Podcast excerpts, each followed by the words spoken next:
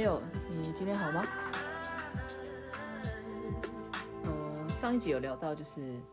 准备要出国了，但因为卡在过年前，所以还是有很多事情要忙。不知道你们的过年是不是有一些例行性的工作呢？我自己是有的，我每次过年前总是非常非常忙碌，从的住家我会分好几块来做一个整理跟清洁。虽然其实住的地方并不大，但是然后平常也有在整理，但是就觉得一年到了时候就是要来一个 deep clean，就是深层的清洁。举例像书柜来说，书柜就会把所有的书啊、展示品全部都拿下来，一一擦拭。整理，然后再放回去。整理书是我花时间最多的一个地方，就是每拿一本出来擦拭的时候，你会因为看到，嗯、可能书面或者是书的周周围有开始出现黄斑、皱褶，或是一些颜色的褪去，你就会觉得很心疼，然后就会觉得啊，这个。买了那么多书，但好像没有好好的保存，放在那边，就算没事，它也会变黄黄的，然后或者长斑，觉得很讨厌。然后擦着擦着就会拿来随手翻一下，翻一翻，看一看，然后又花了很多时间。所以我觉得整理我的书柜那一块是让我花最多时间的时候。那当然也会有一些意外，就是意外之财。就是我本人很喜欢在我的书里面夹钱，不知道为什么，但是从小好好像就有人习惯，也不是拿来当书签，但反正也不知道为什么啦。那当然也不是每本都有，所以现在偶尔整理书的时候，还是难免会发现一些意外之财，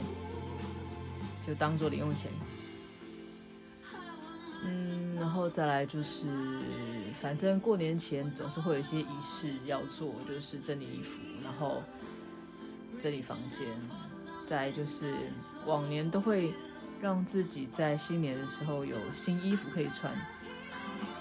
但是近几年呢，就会发现平常的时候已经平常时候已经很爱买了，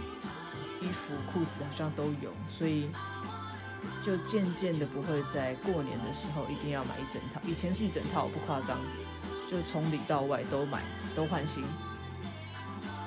那现在就是只要可能，呃，象征性的，可能比较贴身的衣物有穿新的就好。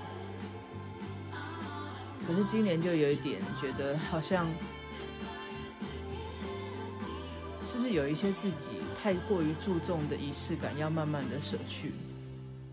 那也许这也是断舍离的一种，嗯，要不然衣服、裤子只会越来越多，所以有在思考这样的事情。那也因为呃，就是年前的整理家里跟呃准备行李要出国的这件这两件事情混在一起，所以让我觉得非常的忙碌。所以导致于到现在呢，我可能窗户还没洗，然后这个地板还没有用清洁剂再清洁过一次。反正就是到这个时段，你就会有一些强迫症的这个发作。但老实说，就是近几年真的会有一些小小的改变跟变化了，就是对于某些事情不再这么的执着了。所以不晓得是不是我身边的朋友，其实也是一样呢？就是在过年期间，呃，或过年前要准备的事情很多，不管是习惯性或是仪式性的一些动作。呃，今天也去了银行换钱，当然日子越近，其实越难换嘛。那呃，总是有心理准备。去银行换钱排队，这是要花很长的一段时间。呃，但我觉得发红包这件事情，就是你里面要放新钞给对方，会比较好一点点的感觉，就是有个新的开始。所以，呃，这个换新钞的事情还是应该会一直延续下去。那只是以前呢，真的是比较费功夫，会在每一个要发出去的红包上面写字。但后来不知道是因为自己懒了呢，还是其实都不知道要写什么，